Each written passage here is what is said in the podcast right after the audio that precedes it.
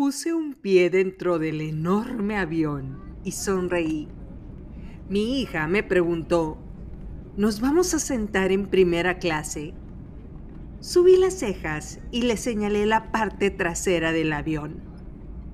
Ella me preguntó, ¿nos vamos a sentar en el más allá? Si el más allá eran los boletos de avión más baratos, pues sí, nos íbamos a sentar en el más allá. Íbamos a Buenos Aires a un viaje de mamá e hija, en el cual sus acelerados hermanos no estarían con nosotros.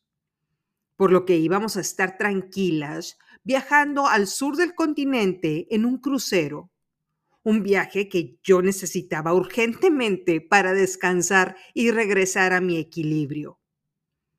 Cuando nos sentamos en los mini asientos del avión, mi hija se me quedó viendo con cara de susto, rezando para que nos tocara al lado una persona delgada, porque los asientos estaban muy angostos. Ella me preguntó, ¿pudiste bajar los episodios de la serie de Wednesday Adams en tu iPad? Le respondí que sí estaba decidida a ver esa serie en el trayecto a Buenos Aires. Y así lo hice. Ella me aseguró que desde el primer episodio me iba a picar con la serie, al punto de que iba a querer ver los episodios uno tras otro. Y bueno, era mi momento para ver esta serie en Netflix. Y les puedo decir que después de ver la serie completa, el personaje de Wednesday Adams nos va a mostrar bloqueos que enfrentamos diariamente para cambiar nuestra vida. Bloqueos de los que estamos hablando en esta octava temporada. Quiero decirles que me reí como pocas veces lo he hecho en mi vida de la actuación de Jenna Ortega la cual interpreta a la hija rara de Morticia y Gómez Adams. La serie empieza con una melodía de suspenso, en la que Wednesday va caminando por una escuela convencional y dice, no sé de quién fue la idea cruel de poner a miles de jóvenes a cargo de estos adultos los cuales abandonaron todos sus sueños desde hace muchos años.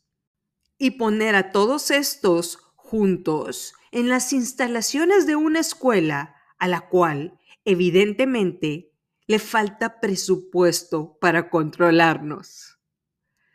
Y se ve la cara de los maestros y de los alumnos observándola con un gesto de ¿qué rollo con esta vieja rara? Al oír esa música y ver en la televisión esa mirada de psicópata, supe que efectivamente me iba a encantar esta serie. Le hice una seña de like a mi hija, riéndome al ver cómo empieza el primer episodio.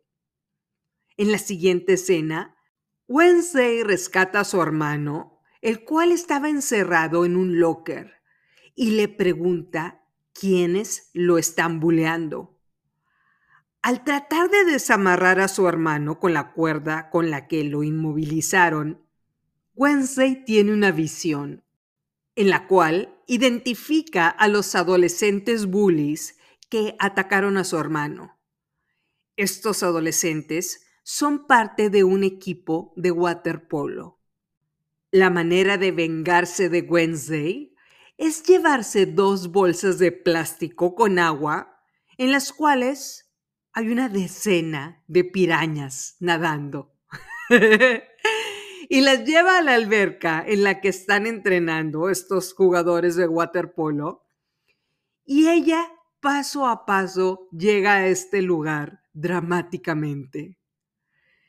Estos adolescentes bullies le gritan a Wednesday que es una rara y que no puede entrar a la alberca techada.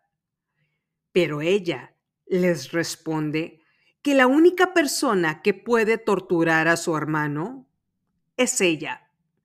Y suelta las pirañas al ritmo de la melodía de Edith Piaf llamada No tengo remordimiento de nada. No, je ne regrette rien. Vaya obra de arte audiovisual de esta escena. Increíble. Y las pirañas atacan al bully mayor y le muerden una parte sensible del cuerpo. Wednesday observa esta escena con una sonrisa macabra de satisfacción, respirando como el karma tomaba vida frente a sus ojos. Y sigue escuchándose la canción Yo no tengo remordimiento de nada. En la última parte de la melodía, Edith Piaf se avienta una nota larga y alta, por lo que la escena cierra dramáticamente con broche de oro. Esta serie es sobre ella, la hija mayor de los locos Adams, a la cual la expulsan de varias escuelas y finalmente termina en un internado llamado Nevermore.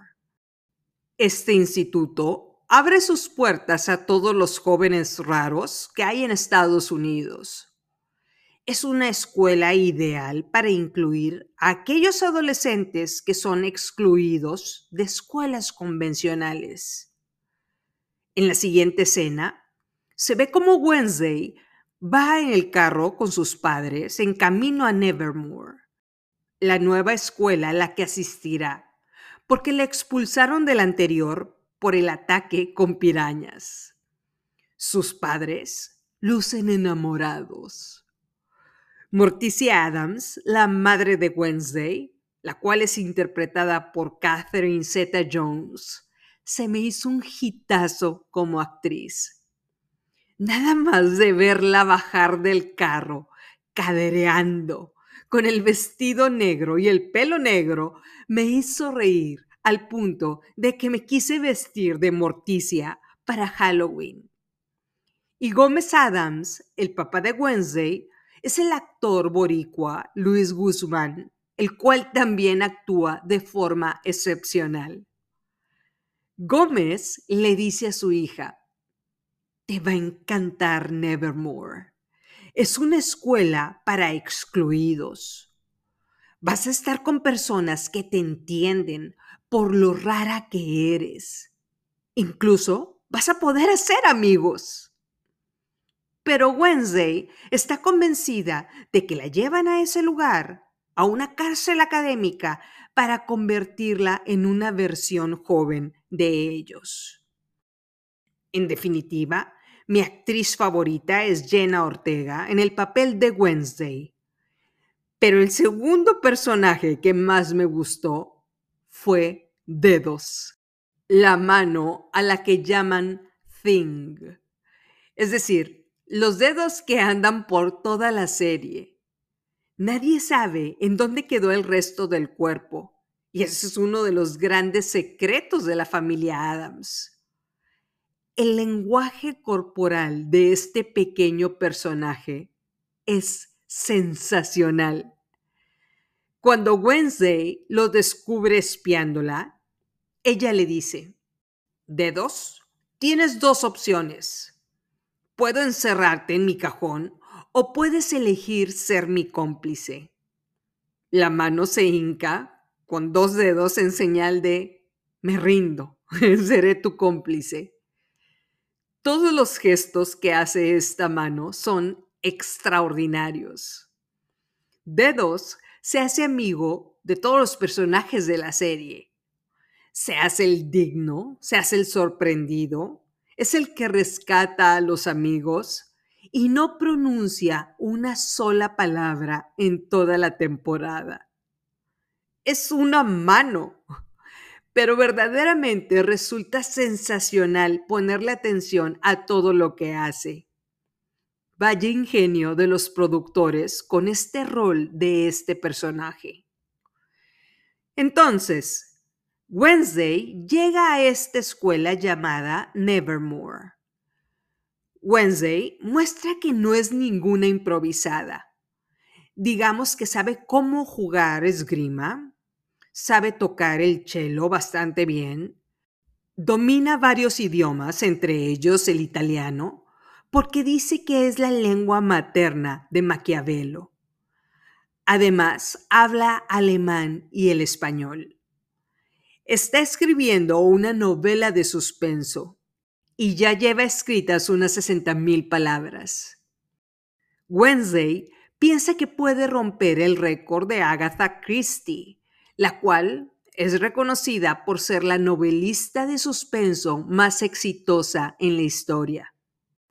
Entonces, en la escuela, de inmediato le dan un uniforme en color negro porque ella dice que es alérgica al color. Quiero decirles que hay una escena en la que Wednesday se sienta en la azotea con su cello y empieza a tocar la melodía de Rolling Stones llamada Painted Black, es decir, pintando de negro. Les recomiendo que busquen esta escena en YouTube porque son monumentales las tomas a 360 grados que le hacen con la cámara de video a Jenna Ortega tocando este instrumento. Entonces, mientras Wednesday se va relacionando con los personajes, empieza la trama de la historia. Los asesinatos de personas en el bosque. El sheriff del pueblo ya está muy preocupado porque estos asesinatos se están haciendo más frecuentes. Cada vez más cadáveres se encuentran en este bosque. Y aunque de entrada piensan que puede ser un oso el atacante, después se dan cuenta de que es un monstruo. Wednesday es testigo de cómo esta bestia mata a uno de sus compañeros, pero a ella le es difícil reconocer qué tipo de monstruo es. O si éste es un humano que se convierte en una bestia. Poco a poco, ella se empieza a involucrar en la búsqueda de respuestas y al final del tercer episodio llega a una conclusión. Les voy a leer esta parte de su discurso. Ella dice, hay monstruos en todos lados, no solo los que están en esta escuela. Aquellos de los que no sospechamos son los más peligrosos. No necesitan garras y dientes para aterrorizar. Se ocultan en las sombras. Cuando nadie está poniendo atención, atacan. Pero ahora yo estoy observando me encantó esta frase final de este episodio. Y esto es precisamente el punto al que llegaremos en este episodio número 74. Los monstruos no solamente son aquellos que tienen dientes y garras, sino también aquellos humanos que están moviendo las marionetas atrás del telón. Pero bueno, continuemos con la serie. En los siguientes episodios aparece el tío Lucas, el cual digamos que es traviesón. Está huyendo de la justicia. Este tío gordito y pelón es muy gracioso en todo lo que hace.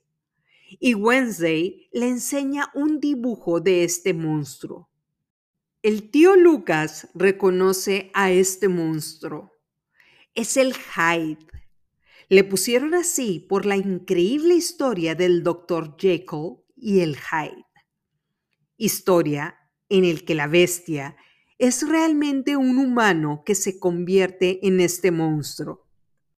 Permítanme decirles rápidamente que esta historia del Jekyll y el Hyde viene de una novela que es reconocida por ser la que lanzó el género de terror gótico. Es decir, es una novela que marcó la historia de la literatura a nivel mundial. Hay películas de esta novela e incluso un musical de Broadway. Los psiquiatras reconocen en estos personajes el típico trastorno de personalidad múltiple de una persona. o trastorno disociativo de identidad. Es decir, en nosotros está el bien y el mal juntos. Hyde es el símbolo de todo lo perverso, mientras el doctor Jekyll es el hombre que hizo cosas con buenas intenciones que tuvieron resultados escabrosos. Entonces, regresando a la historia de Wednesday, hay un monstruo denominado Hyde que está matando a las personas a su alrededor. Y ella necesita saber quién es este humano que se transforma en bestia para poder detenerlo. Y justo en la escena de cuando Wednesday descubre qué tipo de monstruo es, mi hija y yo llegamos a Buenos Aires. Así que dejé en pausa la serie y nos bajamos del avión en esta hermosa ciudad, Buenos Aires, Argentina. Llegaron por mi hija y por mí y nos llevaron a un hotel que estaba en una de las principales avenidas de la ciudad. La guía nos dijo que un restaurante llamado La Biela estaba cerca de nuestro hotel. Nos recomendó ir a este lugar a comer el bife de chorizo argentino con una salsa de chimichurri. Nos dijo que la comida realmente era espectacular. Mi hija y yo dejamos nuestras maletas en el cuarto y le dije que teníamos que ir a probar el chimichurri, porque ya me lo estaba saboreando. Así que llegamos al restaurante y ordenamos ese corte de carne. Y en la espera, volteé a ver a todo a mi alrededor. Había un árbol majestuoso frente a nosotros llamado Gomero, el cual parece un monumento a la naturaleza. Un árbol hermoso, frondoso, con un tronco enorme que parece que crece hacia los lados. Me cae que ese árbol desafía la fuerza de la gravedad de la Tierra. Y de la nada mientras estaba contemplando este árbol, un hombre llegó a la mesa que estaba atrás de mí en el restaurante y le dijo al señor que estaba sentado, Hola, soy tu asesor de vida. Dime qué es lo que deseas en este momento. Y me reí mientras mi hija le estaba tomando fotos al árbol, porque también estaba impresionada con el gomero. El Señor le respondió a su asesor, mi deseo es poder viajar a mi ciudad natal, Córdoba. Yo pensé que el asesor de vida le iba a responder, ¿cuánto ganas y en qué trabajas? ¿Por qué no te buscas un trabajo en el que la empresa comparta utilidad? Profit sharing, como los de Nike con Michael Jordan. O algo en bienes raíces para trabajar en tu tiempo libre. Vas a tener que ahorrar seis meses y comprar el boleto de avión cuanto antes. Pero para mi sorpresa, el asesor le respondió, todo lo que necesitas es sembrar en tu mente ese deseo y decirlo en voz alta. Yo quiero ir a Córdoba, deseo ir a Córdoba, yo quiero ir a Córdoba, yo quiero ir a Córdoba. Y el asesor continuó repitiendo esa frase cien veces. Nos trajeron el bife de chorizo argentino y cuando probé el chimichurri, sentí una explosión de sabor que pocas veces había vivido en mi vida. ¡Qué espectacular chimichurri! Era rojo, no era verde, pero extraordinariamente preparado. Evidentemente, me acabé la carne en menos de un minuto y le dije al mesero que me trajera el mismísimo platillo de nueva cuenta. La señora que nos llevó del aeropuerto al hotel tenía razón. La comida de ese lugar era espectacular. Pero algo desentonaba en mi romance con el chimichurri. Y esto era el asesor de vida que estaba a mis espaldas el cual seguía repitiendo la frase, Yo quiero ir a Córdoba. Mi hija me dijo, ¿ya escuchaste al señor de atrás? Se me hace que tiene amnesia porque repite la frase una y otra vez. Le respondí que ya me estaba hartando escucharlo. Volté a verlo con cara de madrastra, pero ni siquiera se percató de mi mirada de molestia. El mesero llegó a la mesa y me trajo mi segundo corte de carne, y antes de empezar a probarlo, consideré decirle a mi vecino, por el amor a Dios, este es mi momento para saborear el chimichurri argentino. Hagamos un trato. Si te callas en este momento, yo pago el boleto de avión para que tu alumno se vaya a Córdoba. Pero mi hija me respondió, qué interesante respuesta. Lo que quiere decir que sí funciona lo de repetirle a tu cerebro lo que deseas y mágicamente, por la ley de la atracción, se te concederá. Le dije, no es por la ley de la atracción, es porque ya me tiene histérica. Y le señalé mi corte de carne para que entendiera. Mi hija me respondió, lo que quiere decir que la ley de la atracción funciona. Y ya no dije más. Como si fuera magia, el hombre que estaba siendo asesorado le dijo al asesor que se tenía que retirar y se puso de pie prácticamente sin despedirse. Me imagino que se nefasteó, igual que yo. Dios lo bendiga. Volté a ver al asesor de vida, el cual se me quedó viendo con incógnita para ver si yo necesitaba una asesoría de vida. Le puse cara del hype, con los ojos pelones de no te atrevas. Gracias a Dios, pude comerme el segundo corte en completa armonía con la naturaleza, viendo las personas que estaban a mi alrededor. Qué guapos son los argentinos. Cuando terminamos de comer, nos fuimos a las tiendas a comprar artículos de Messi para mis hijos. Les mandé una foto de un encendedor que decía, que mira, bobo, hágase para allá. Lo cual hizo enloquecer a mis hijos. Ellos me hablaron para decirme que les consiguiera una camisa que dijera que mira, bobo. Y en general les comprara todo lo que pudiera encontrar acerca de Messi. Así que nos pasamos horas consiguiendo todas las pequeñas cosas que vendieran en las tienditas de Lionel Messi y la selección argentina. Pero después de estas compras, realmente teníamos que ir a un lugar característico de Buenos Aires. Este lugar era Caminito, un callejón o un museo de calles que está situado en el rumbo de la boca. Así que fuimos a dejar las cosas que compramos a sus hermanos al hotel y salimos para averiguar cómo transportarnos a ese lugar.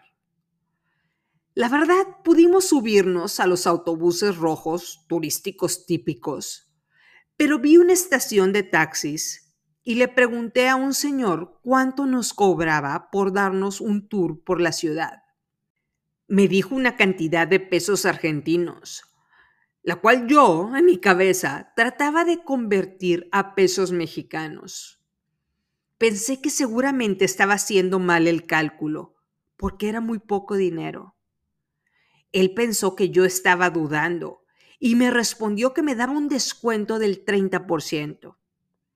Le pedí que me dijera cuánto era en dólares y efectivamente era una cifra mínima, lo cual mostraba el momento de crisis económica que está viviendo ese país. Y acepté, porque el Señor me dio muy buena vibra. Y el taxista nos llevó a un par de sitios turísticos de la ciudad y luego a este barrio llamado La Boca. Le pedí que nos tomara fotos con mi teléfono Y cuando nos volvimos a subir al taxi, le pregunté si ese barrio era seguro. No solo era mi seguridad la que me importaba, sino la seguridad de mi hija. Él volteó a verme con una sonrisa y me dijo, te recomiendo que solo vengas de día. En la noche, digamos que los Jekylls se convierten en Hydes. Una sonrisa de sorpresa se iluminó en mi rostro. Reaccioné viendo con ojos de amor a este hombre. Estuve a punto de preguntarle, dime, bombón, ¿eres soltero? ¿A qué dedicas el tiempo libre? y me quedé pensando que, como dice Wednesday Adams, un hecho es una coincidencia. Dos hechos son una pista. Tres hechos son una prueba. Ya eran dos choferes de transporte turístico que me habían gustado. Uno era el Bradley Cooper en Alaska y el otro era este hombre, chaparro, con dientes chuecos, pero con un intelecto ágil y encantador. Y mientras mi hija le tomaba fotos a todo a nuestro alrededor, yo me la pasé platicando con este increíble hombre al cual le di una extensa explicación económica del por qué los precios subían de forma acelerada en Argentina. Le describí cómo esta situación que están viviendo era una consecuencia de las decisiones de los últimos gobiernos y le dije que las políticas que eran necesarias para que volvieran a tomar un rumbo económico de crecimiento eran difíciles de aplicar. Desafortunadamente, estas políticas no las iba a implementar el partido que estaba en el poder. Él me dijo, llegará el momento en el que los argentinos dejemos de responderle a un solo amo al gobierno y que tomemos responsabilidad de nuestro destino. No podemos seguir votando por los mismos ladrones creyendo que les debemos nuestro voto porque nos ofrecieron dinero para sobrevivir. Si hubiera tenido una copa de champaña en la mano, le hubiera dicho, salud por eso, guapote. Fue una plática súper enriquecedora porque todo lo que yo le decía, él lo complementaba con hechos que había visto en el periódico o en la televisión, por lo que nos conectamos en una plática extraordinaria. Y yo veía su gesto de grata sorpresa por el espejo retrovisor de su taxi viejo. Este hombre solo necesitaba un buen dentista, y ponerse a jugar básquetbol para que se hiciera más alto y sería el hombre perfecto. Ese acento cantado de los argentinos, sencillito, en él resultaba encantador. Entonces, después de que fuimos a Caminito, a las principales atracciones de Buenos Aires, este hombre nos regresó al hotel y nos despedimos de él. Por supuesto, le pagué tres veces lo que me había pedido, diciéndole que gracias a él había sido un día extraordinario para nosotras. Mi hija me observó con cara de, hablas solo por ti. Cuando llegamos al hotel, mi hija me dijo, platicaron como cotorros. ¿Te afectó haber comido tanto chimichurri? Le dije que me había parecido un hombre fascinante. Me dijo, estaba chaparro, tenía dientes amarillos y volteados, cabello mal cortado y una cicatriz en la cara. Le respondí que no lo había notado. Y le dije a mi hija, ¿oíste lo que dijo acerca de los Jekylls que se convierten en Hydes? Este hombre es súper culto. Aparte, citó tres veces a Shakespeare y dos veces a Charles Dickens. Está trabajando como chofer en lugar de tener la oportunidad de trabajar en algún puesto directivo, lo cual seguramente hubiera logrado si sus gobernantes hubieran tomado otras decisiones de política económica hace 10 años. Mi hija me respondió, yo quiero ir a Córdoba, yo quiero ir a Córdoba.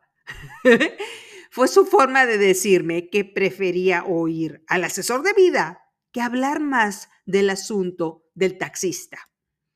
Y bueno, me quedé pensando mucho tiempo en este hombre. Este hermoso hombre que parece ser que a pesar de todo lo que ha aprendido con los años, sus circunstancias limitaron su potencial. Por supuesto, ser taxista es un trabajo digno, pero parece que no va alineado con todo lo que pudiera lograr en su vida. ¿Qué pasaría si, de acuerdo con la historia del Dr. Jekyll y Hyde, este hombre decidiera tomarse el suero y dejara de ser el doctor y se convirtiera en el Hyde emprendedor? ¿Qué pasaría si considerara que su cerebro se creyó toda la información que recibió por años y ahora, involuntariamente, le reporta a un amo o está sedado. Y aquí permítanme conectar las historias para llegar al punto del episodio. La serie de Wednesday describe que estos monstruos, los Hydes, le responden a un solo amo, a aquel que despertó sus poderes y ellos se someten a su voluntad.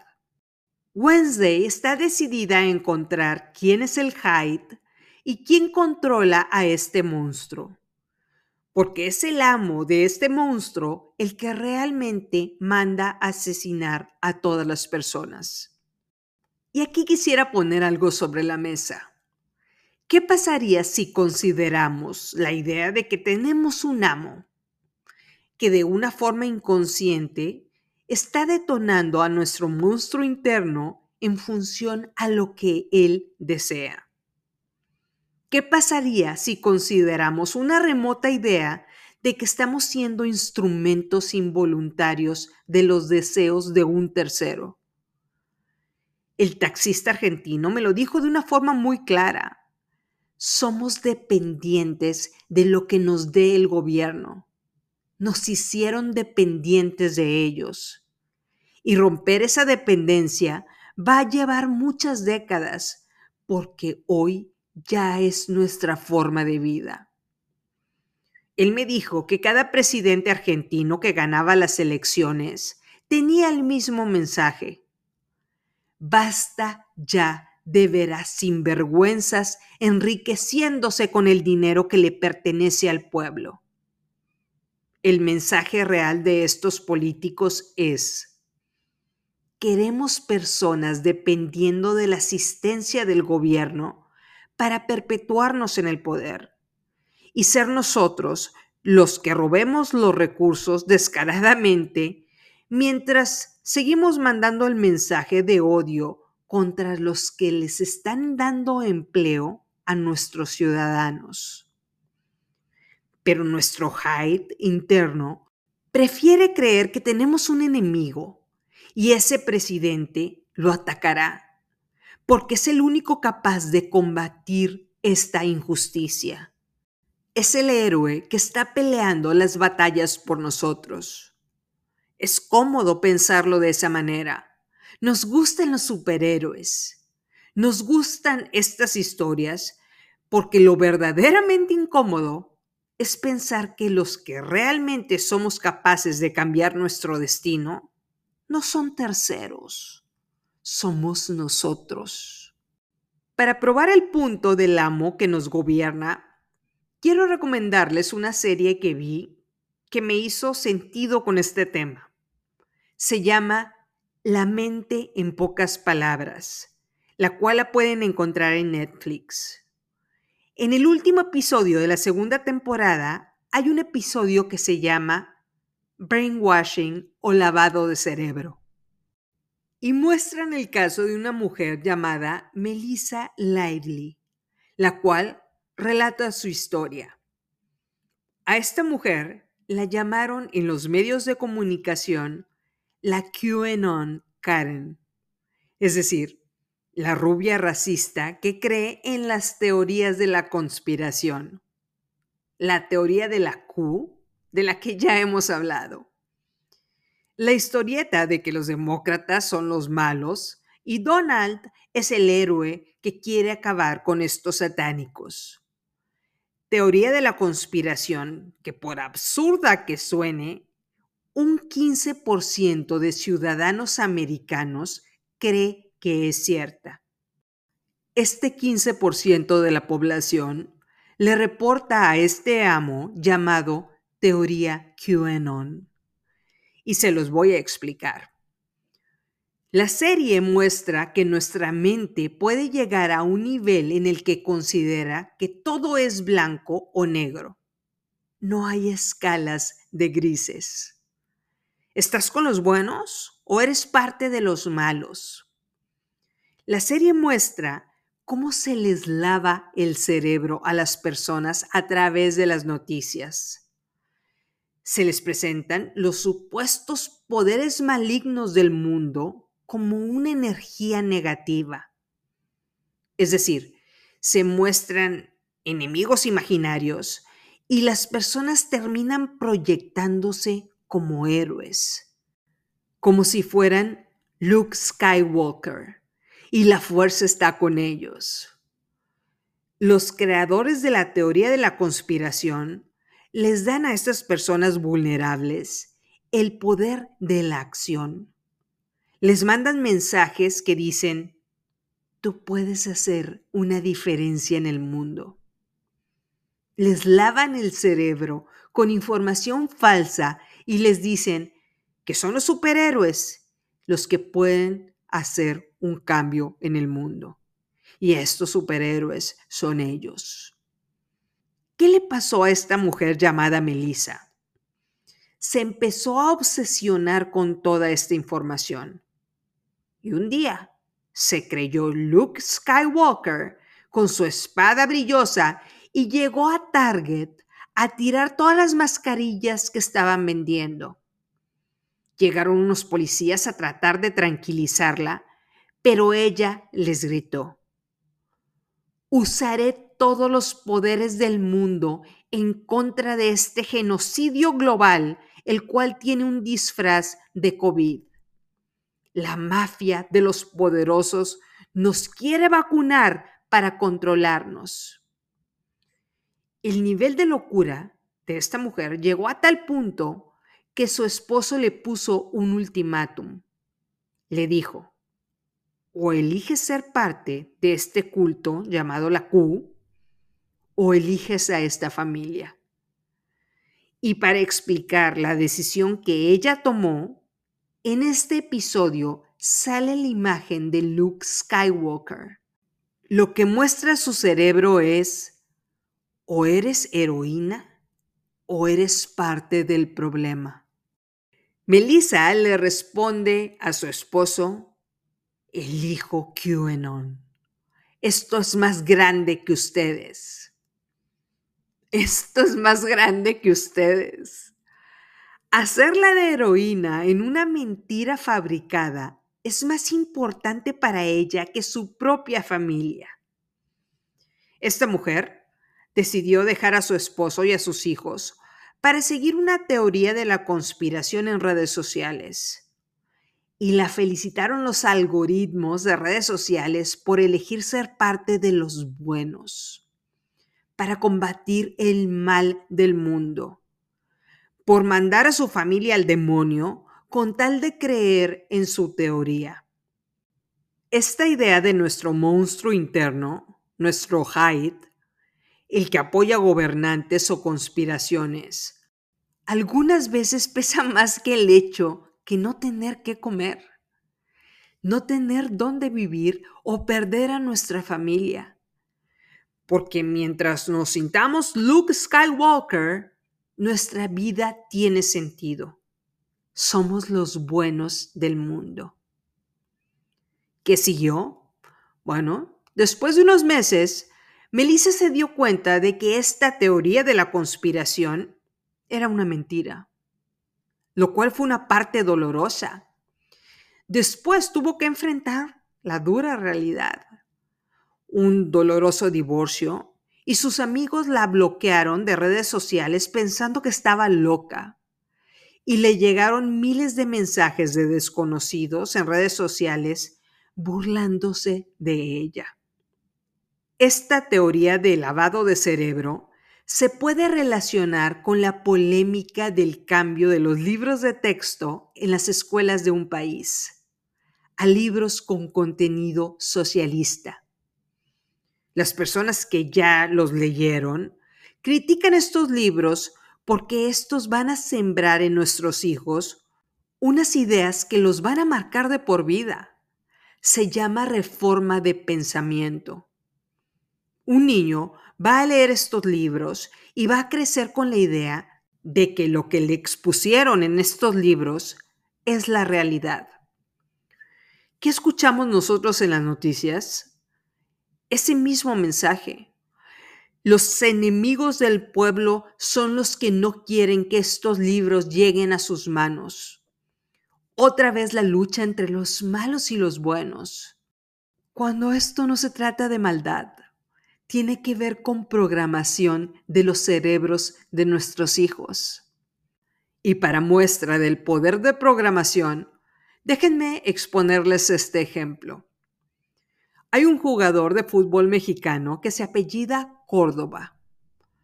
Hace unas semanas, mis hijos y yo estábamos viendo un juego y cuando el locutor dijo, Córdoba toma el balón, mi hija y yo reaccionamos de inmediato diciendo, yo quiero ir a Córdoba, yo quiero ir a Córdoba. Lo oímos tantas veces del asesor de vida en Buenos Aires que es lo primero que se nos viene a la mente. Parece programación. Ese consultor de vida nos marcó. Lo repitió tantas veces que cada que escuchamos esa palabra las dos reaccionamos y lo relacionamos con esa frase. Un ejemplo más. Asistí a un curso que me gustó mucho. Habló de la capacidad de controlar nuestro cerebro de la ansiedad. Y el mensaje del conferencista llegó directo a mi razonamiento cuando habló de estadísticas. Él dijo, una persona como ustedes o como yo entra a redes sociales 100 veces diariamente. Y solo duramos en estas en promedio dos minutos. ¿Por qué? Porque todo lo que encontramos en ellas es decepción. Y cerramos la aplicación y la volvemos a abrir unos minutos después para ver si encontramos algo diferente la verdad es que siempre encontramos lo mismo. Por eso nos volvemos esclavos de estar todo el día en ellas. Me marcaron sus palabras. ¡Wow! ¿Cuál fue mi primera reacción? Pensar que ni de chiste entro 100 veces a redes sociales diariamente y darme cuenta de que efectivamente sí encuentro decepción, especialmente con la publicidad. Duro menos de un minuto en Facebook o Instagram. Y decidí entonces poner atención. Así como dijo Wednesday Adams, hay monstruos en todos lados. Aquellos de los que no sospechamos son los más peligrosos. No tienen garras y dientes para aterrorizar. Se ocultan en las sombras cuando nadie está poniendo atención y luego atacan. Pero ahora yo estoy observando. Resultado, cuando tomé conciencia, ya había entrado por lo menos cinco veces a Instagram. Tuve que eliminar temporalmente las aplicaciones de redes sociales en mi teléfono para evitar caer en la tentación de entrar parecía que entraba en automático. Después de dos semanas, volví a bajar las aplicaciones y las dejé en la última pantalla de mi iPhone porque me negué a que fueran mi amo y yo ser su hype. Planteamos algo en este episodio. ¿Qué pasaría si dejamos de vivir en nuestra versión de monstruo, nuestra versión Hyde, y abrimos la puerta a la posibilidad de que estamos equivocadas? Es uno de los procesos más valientes que podemos enfrentar en nuestras vidas. Este es el siguiente bloqueo que trataremos en nuestra temporada, nuestro Hyde el monstruo mental que no tiene la valentía de reconocer la realidad más allá de los hechos. Melissa tuvo que llegar a un punto de quiebre y con humildad decir, esa información en Internet me lavó el cerebro. No existe tal conspiración y no quiero ir a destruir máscaras a Target. Necesito recuperar a mi familia ya no cuenten con este monstruo para creer que hay una conspiración global y que me necesitan para derrotar a los malos. O un ciudadano argentino reconociendo una realidad. Este gobierno reparte dinero, pero de hecho nos está haciendo más pobres. Yo necesito comer, por lo que aceptaré este dinero, pero me enfocaré a cómo producir más. Necesito salir de este modo asistencialista o siempre seguiré dependiendo de un político para sobrevivir.